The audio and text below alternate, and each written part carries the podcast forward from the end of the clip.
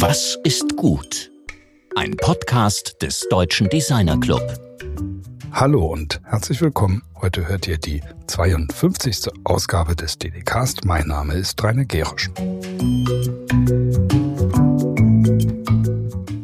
Dieser Podcast begleitet ja unseren Gestaltungswettbewerb Was ist gut, der jetzt in die entscheidende Phase gekommen ist. In diesen Tagen hat nämlich die große DDC-Jury entschieden und eine Shortlist der besten Projekte für die Endausscheidung am 16. und 17. September in Frankfurt erstellt. Die große Zahl an relevanten und weltverbessernden Ideen hat uns selber überrascht und das große Interesse zeigt, dass es aus der Kreativwirtschaft heraus eine enorme Innovationspower gibt, die auch unbedingt gebraucht wird, um den großen sozialen und ökologischen Herausforderungen unserer Zeit zu begegnen. Und da genau setzt unser Gespräch mit unserem heutigen Gast an. Dr. Friederike Köhler-Geib ist Chefvolkswirtin und Direktorin Volkswirtschaft der KfW Bankengruppe. Die Kreditanstalt für Wiederaufbau ist die größte nationale Förderbank der Welt und nach Bilanzvolumen die drittgrößte deutsche Bank. Dr. Köhler-Geib kennt sich mit Makroökonomie, mit Prognosen und vor allem mit ökonomischen Entwicklungsdynamiken bestens aus. Mit ihr spricht Georg über aktuelle und künftige Risiken für unsere Wirtschaft, darüber, dass Design Brücken zwischen Industrien bauen kann und über den notwendigen Abbau von Defiziten, insbesondere im Bereich der Digitalisierung. Hier fallen Stichworte wie zum Beispiel E-Government und VC-Markt. Für diejenigen, unter euch, für die das möglicherweise noch keine gebräuchlichen Begriffe sind, eine kurze Erklärung vorweg. Bei E-Government geht es um Prozesse, die zwischen staatlichen Institutionen und Bürgern und innerhalb der Institutionen stattfinden, die mithilfe von Informationstechnologie durchgeführt werden. Und unter dem VC-Markt versteht man den Venture Capital Markt, also das verfügbare Angebot an Kapitalbeteiligung an jungen, innovativen, nicht börsennotierten Unternehmen. Ich wünsche euch eine informative und interessante halbe Stunde und übergebe jetzt gerne an Georg.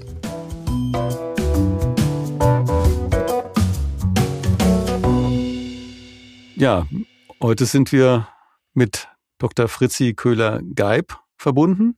Sie ist Chefvolkswirtin der Kreditanstalt für Wiederaufbau. Guten Tag, Frau Dr. Köhler-Geib. Ja, guten Tag, Herr Professor Bertsch. Das ist eine Aufgabe, von der man immer wieder hört, Chefvolkswirtin. Aber was ist letztlich die Aufgabe einer Chefvolkswirtin? Und auch, was ist genau die Kreditanstalt für Wiederaufbau, damit wir das schon mal geklärt haben?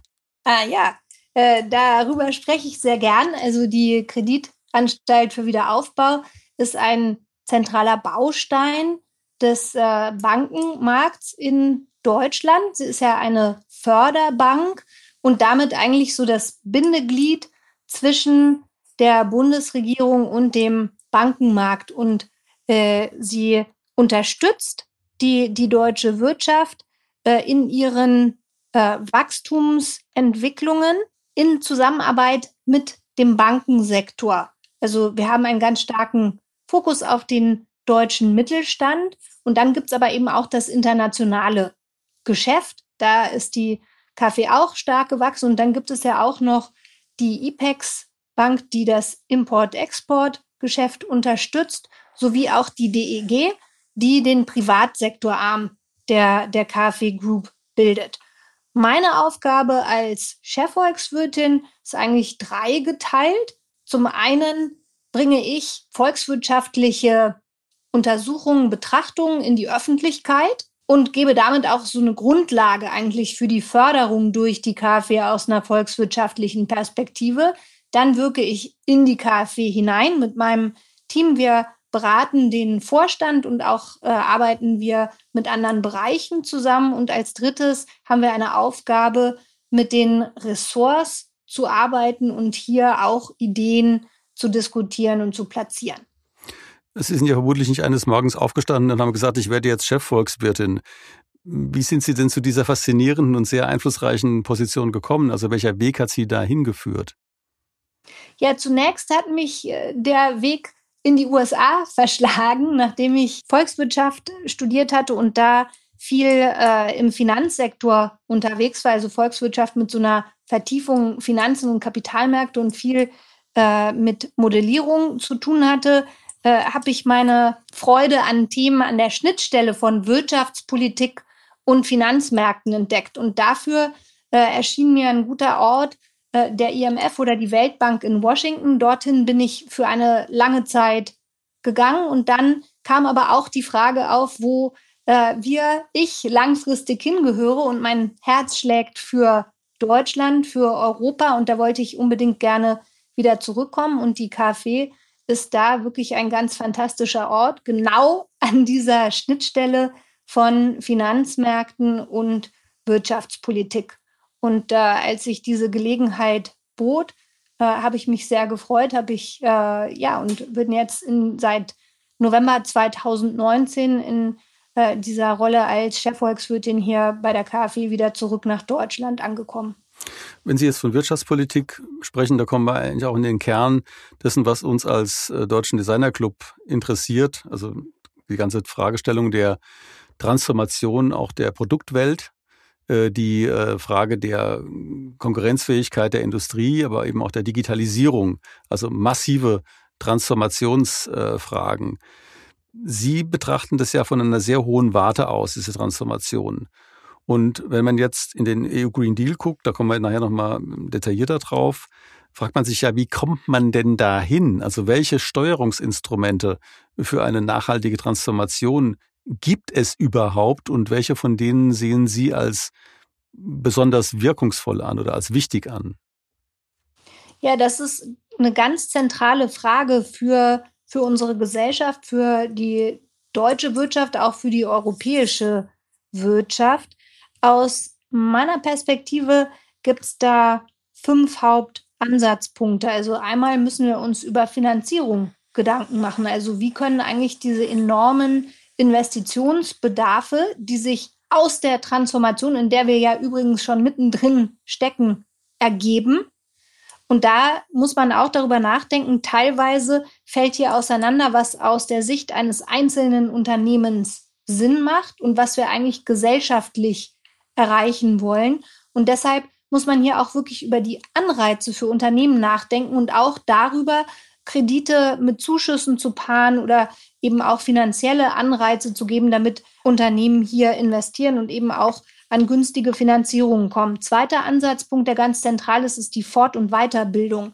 Wir haben ja Fachkräftemangel in vielen Bereichen in Deutschland und letztlich ein Mismatch zwischen den Skills, die es gibt und denen, die wir brauchen in der sich wandelnden Wirtschaft. Dritter Ansatzpunkt ist die Infrastruktur. Da gibt es tatsächlich noch Bereiche, in denen wir also äh, großen Handlungsbedarf haben. Einmal um Technologien, neue Technologien auch im Bereich Klimaschutz äh, überhaupt nutzen zu können, hier die, die Infrastruktur voranzutreiben. Ein vierter Punkt ist die Innovation, technologischer Fortschritt. Ohne den wird es kaum möglich sein, Klimaneutralität in dem Zeitrahmen, den wir uns gesetzt haben, zu erreichen. Und der fünfte Punkt ist, all das werden wir nur erreichen können in einem gestärkten Europa. Allein schon, weil Deutschland in der Welt insgesamt nicht das Verhandlungsgewicht hat wie ein, ein europäischer Markt mit, mit all den Menschen, die hier leben.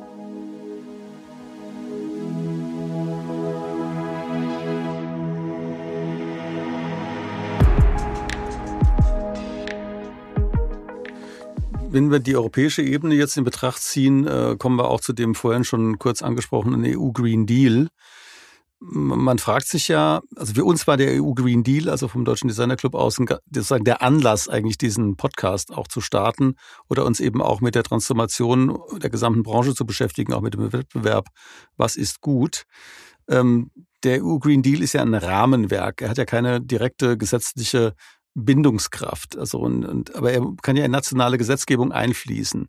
Welche Rolle spielt denn der EU Green Deal bei dieser Transformation und was passiert mit dem? Ist das jetzt ein einmalig angefertigtes Dokument oder ist der selbst auch in einer Bewegung befindlich? Also das ist mal ein Blick, den Sie natürlich da reinwerfen können von Ihrer Position aus.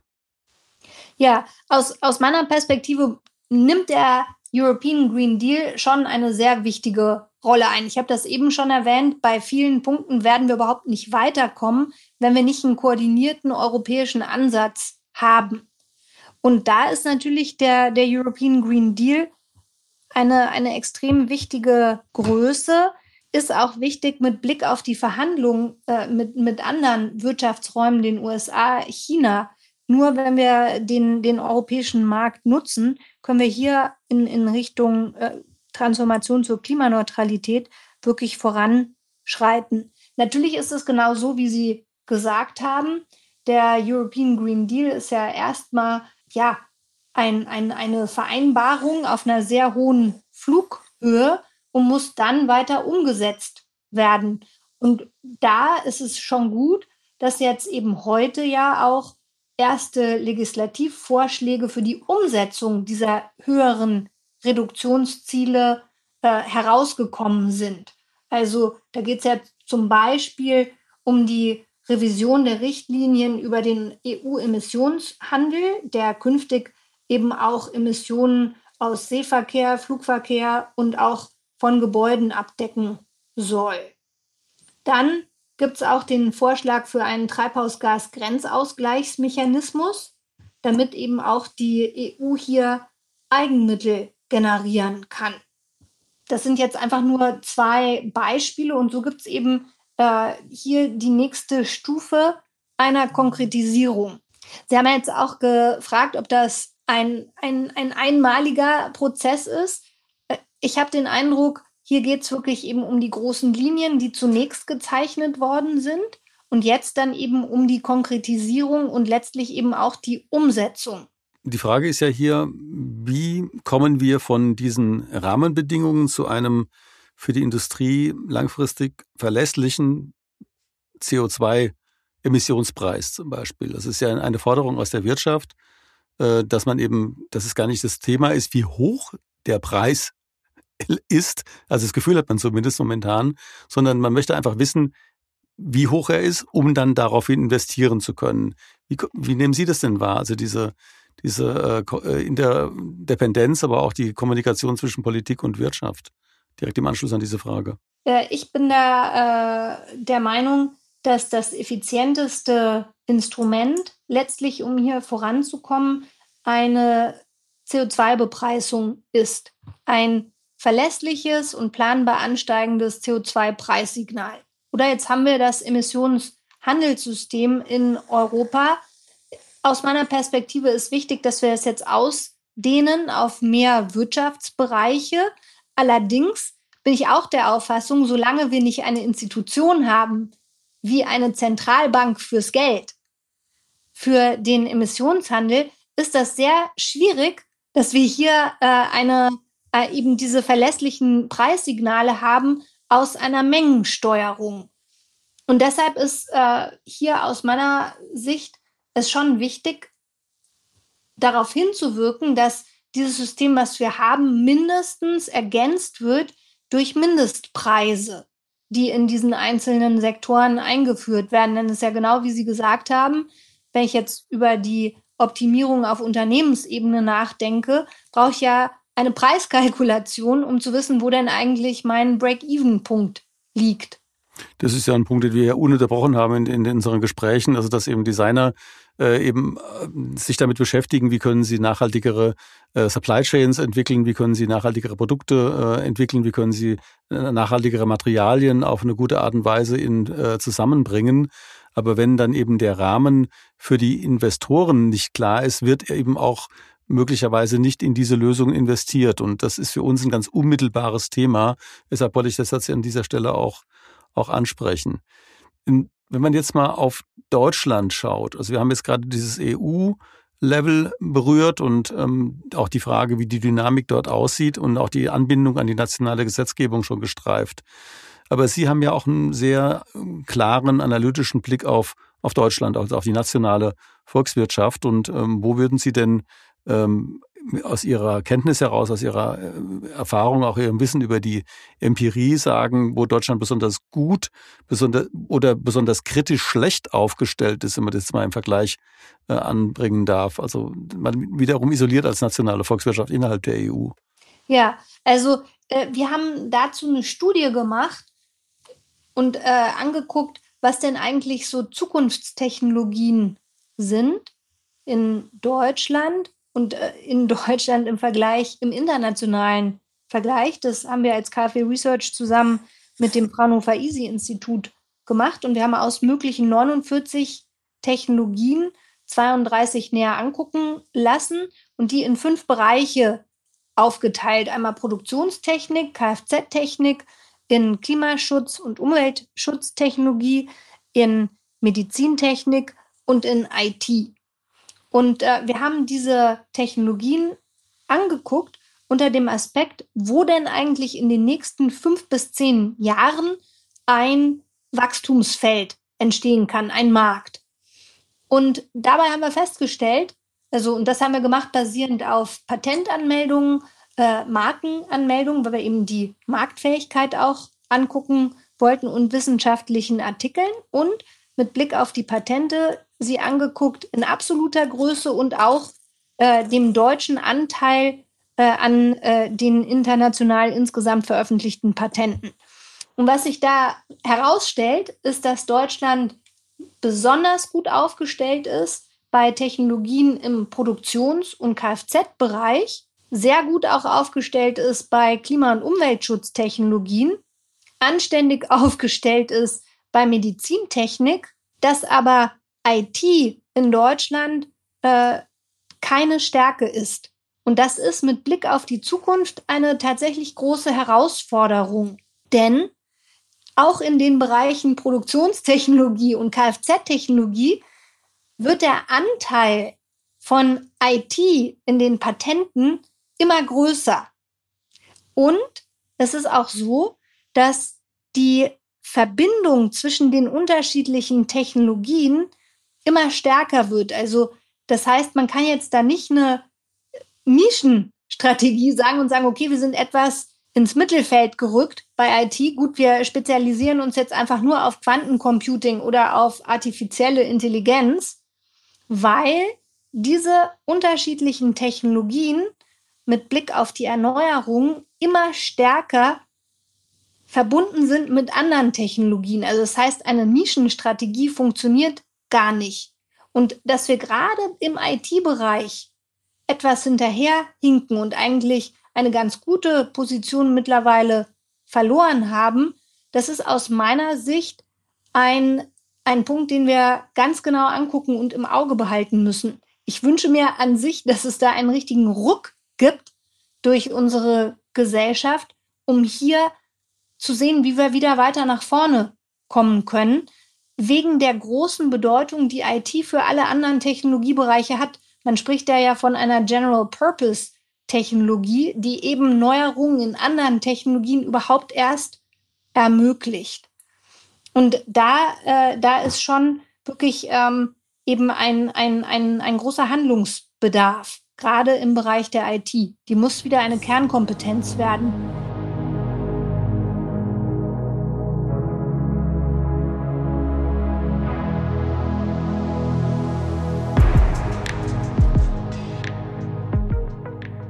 Nochmal wichtig, sich vor Augen zu führen, wenn wir über diese Transformation, in der wir ja mittendrin stecken, nachdenkt. Das ist, dass Deutschland ein Land ohne Rohstoffe ist.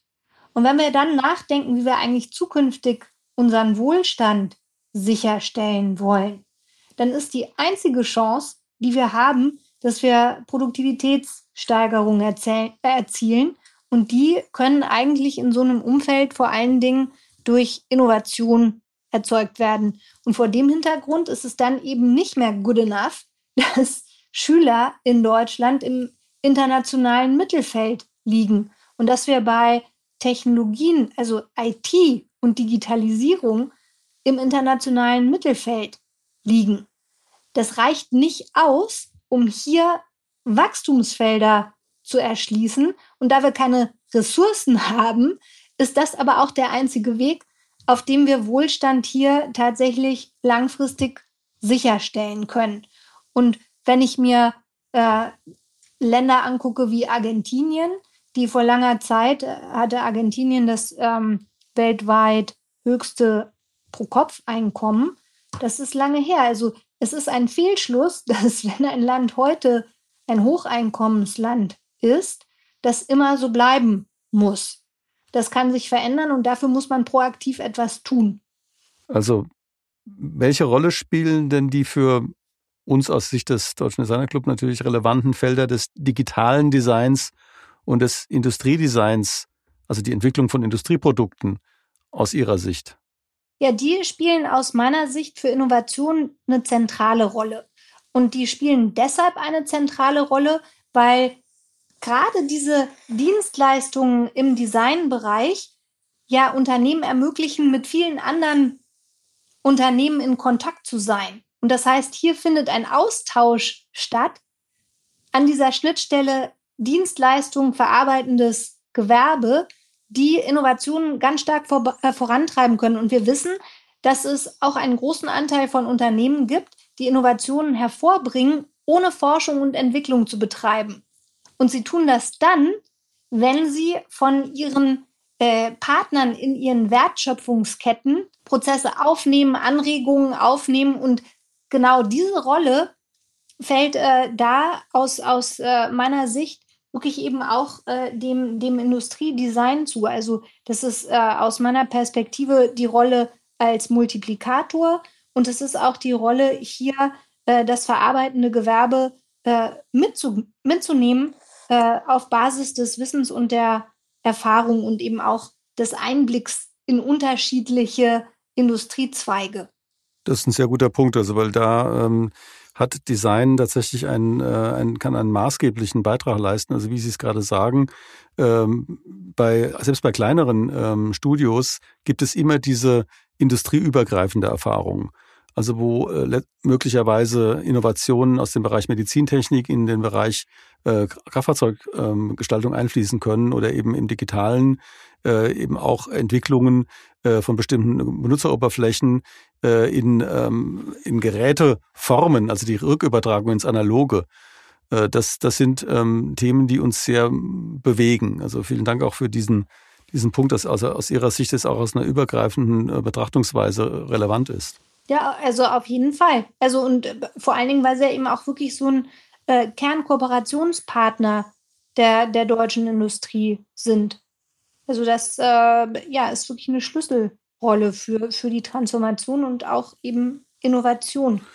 Ich aber durch meine Mitarbeit im Arbeitskreis äh, Digitaldesign der, der Bitkom äh, da auch sehr intensive Diskussionen, die wir ständig führen, um, um diese Frage der Anbindung von Digitaldesign an das klassische Produktdesign äh, und damit sozusagen aus der Sicht unserer Branche heraus genau diese Fragestellung, die Sie hier aufwerfen. Also wie bringen wir eben die Kompetenzen der Industrie mit diesen Defiziten äh, zusammen und, ähm, und, und machen das erstmal bewusst. Also Sie sprechen jetzt von dem Ruck. Äh, da, also Sie sagen, Sie wünschen sich einen Ruck, aber man muss ja fragen, wo kann der herkommen? Also haben Sie da äh, sozusagen, wie, Sie beraten ja Politik auch, haben Sie eingangs gesagt. Wie können Sie denn Einfluss nehmen, also mit diesen Einsichten auf Politik? Ja, das ist eine wirklich sehr gute Frage.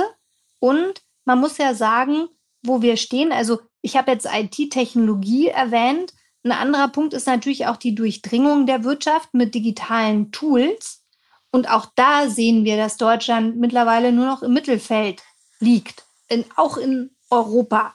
Und das ist eine Ausgangslage, bei der man sagen muss, um hier also voranzukommen, wieder den Anschluss zu bekommen, muss man wirklich an den verschiedensten Punkten ansetzen. Ich hatte äh, es, es eingangs auch ähm, erwähnt, also die Finanzierung ist ein ganz wichtiger Punkt. Wie stellen wir sicher, dass die Unternehmen hier in Digitalisierung, in IT investieren? Da wird es äh, also ein, eine Kombination, denke ich, aus Krediten und Zuschüssen, finanziellen Anreizen geben müssen. Wir müssen bei der Fort- und Weiterbildung ansetzen.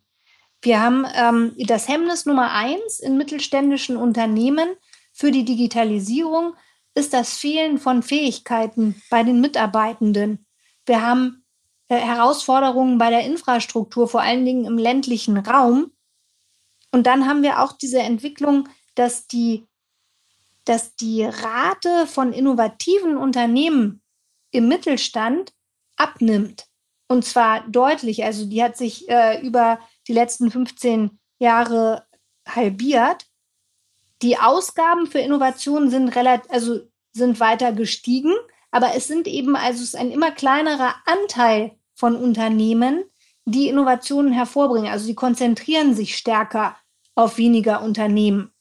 Und das ist insofern eine, äh, eine Entwicklung, bei der wir ansetzen müssen, weil es eben dazu führt, dass Innovation äh, weniger verbreitet ist in der, in, in der Wirtschaft. Also das ist auch ein wichtiger, wichtiger Ansatzpunkt, hier wirklich dafür zu sorgen, dass Unternehmen, seien es Prozessinnovationen, aber eben auch Produktinnovationen hervorbringen können. Also und das kann man ja erzielen, indem man Förderung von, von oder Anreize setzt für Forschung und Entwicklung. Da sind wir auch schon äh, weitergekommen. Aber eben gibt es auch einen großen Teil der Unternehmen, gerade beim Mittelstand, die Innovationen hervorbringen, obwohl sie keine Forschung und Entwicklung betätigen. Also hier ähm, ist ein ganz wichtiger Aspekt, äh, sind die Management-Praktiken. Äh, also eine Fehlerkultur ist dafür ganz entscheidend wichtig und dann auch äh, den Austausch zwischen unterschiedlichen Unternehmen zu ermöglichen.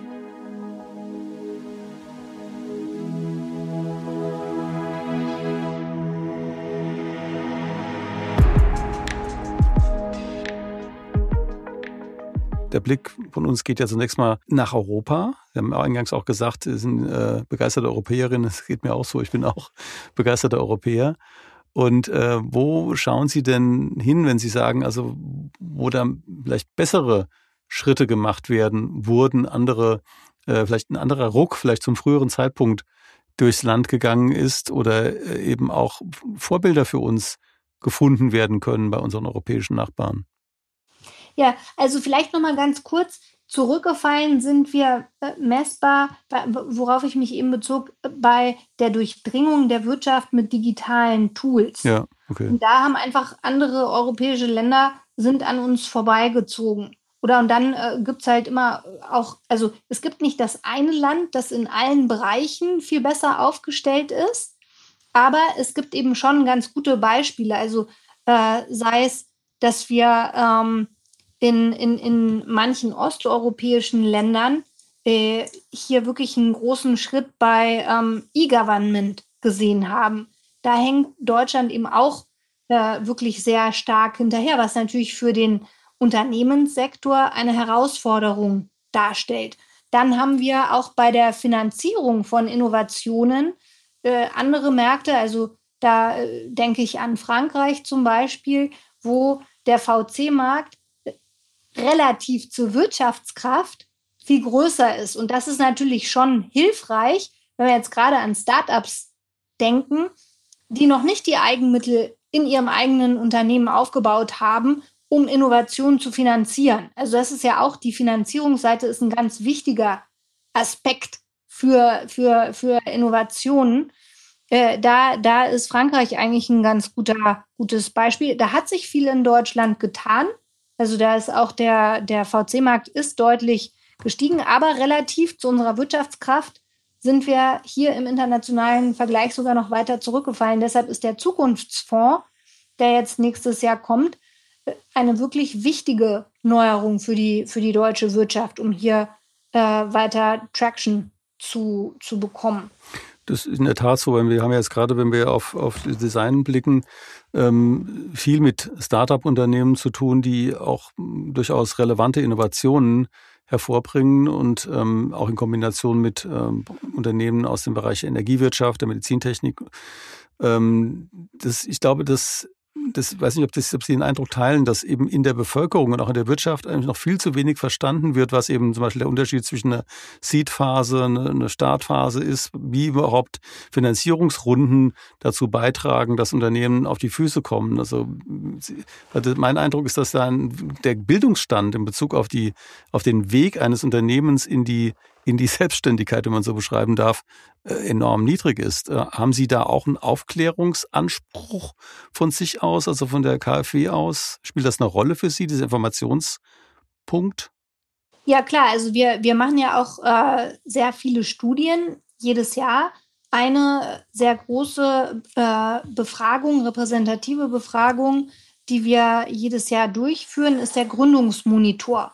Und das ist äh, also äh, die, die einzige repräsentative Umfrage in Deutschland zum Gründungsgeschehen.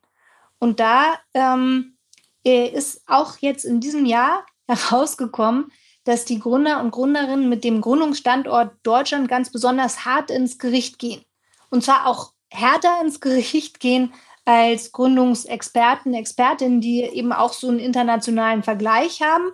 Die äh, sehen Deutschland eigentlich ganz ähm, gut aufgestellt im europäischen Vergleich und auch mit Blick auf die USA, wenn es um Gründungen geht. Aber einhellig sind sich also Gründer, Gründerinnen und auch Experten einig, dass im Bildungssystem in Deutschland zu wenig gründungsrelevantes Wissen vermittelt wird. Also so diese finanziellen Grundkenntnisse, wie mache ich einen Businessplan und so weiter. Ja. Ähm, wie bekomme ich Geld?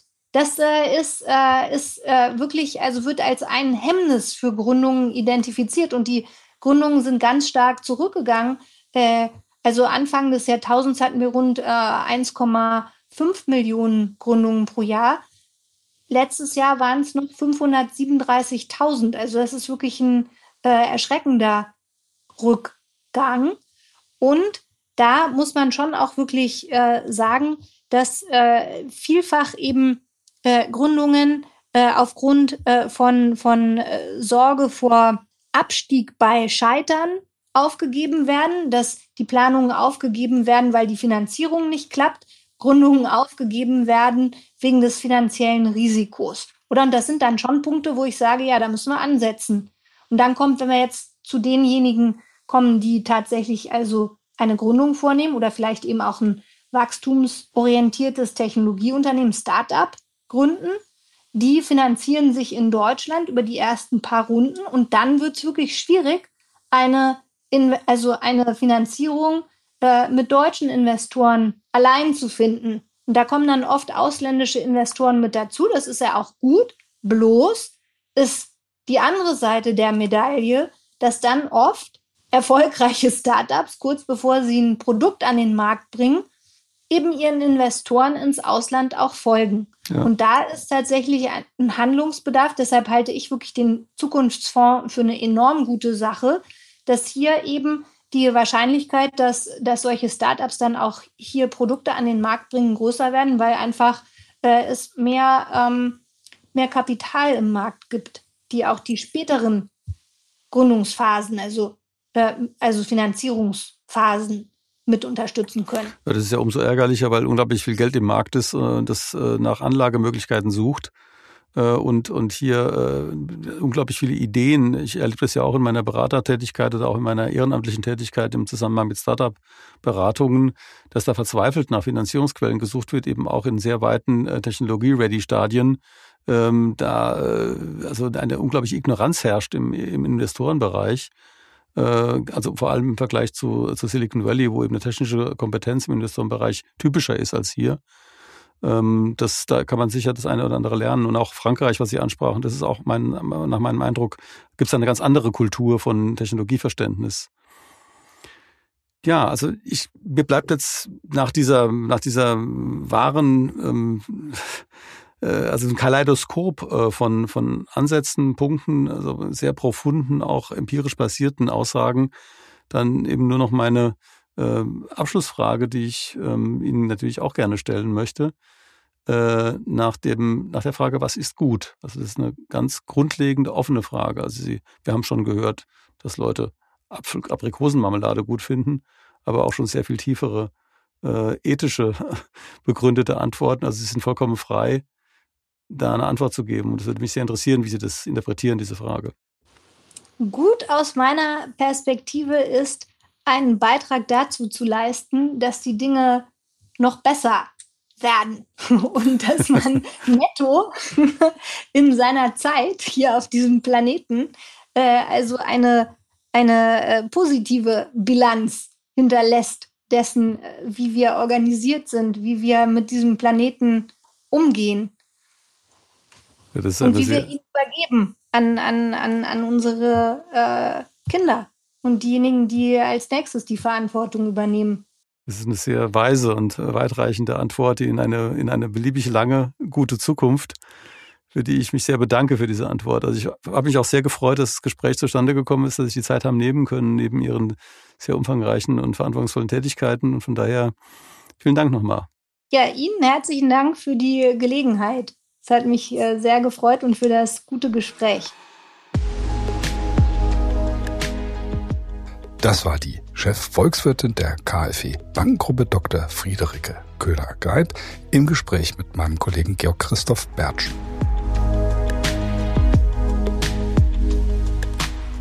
Nächste Woche sprechen wir mit dem, man kann sagen, sehr erfolgreichen Industrial Designer und Jungunternehmer Jeffrey U aus Boston, Massachusetts. Darüber, was DesignerInnen so alles erreichen können. Und besonders wichtig, wieso gerade DesignerInnen das können. Wir wünschen euch, sofern ihr mal wieder etwas mit staatlichen Institutionen und Finanzierung zu tun haben solltet, eine glückliche Hand und nicht allzu viel Zweifel daran, dass ihr mit guten Ideen und Mut erfolgreich sein könnt, auch wenn das drumherum noch nicht ganz so weit ist. Alles Gute und bleibt vor allem gesund. Eure Dedicast Redaktion.